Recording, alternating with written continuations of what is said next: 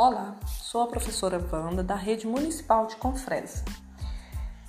Hoje vamos falar um pouco sobre o ensino híbrido. O que é o ensino híbrido?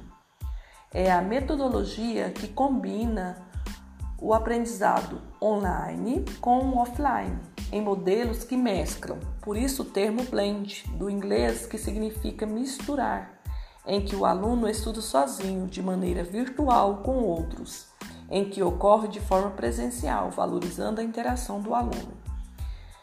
Como surgiu o ensino híbrido? É, o ensino híbrido ele surgiu nos anos 60 nos Estados Unidos e se tornou uma tendência no século atual.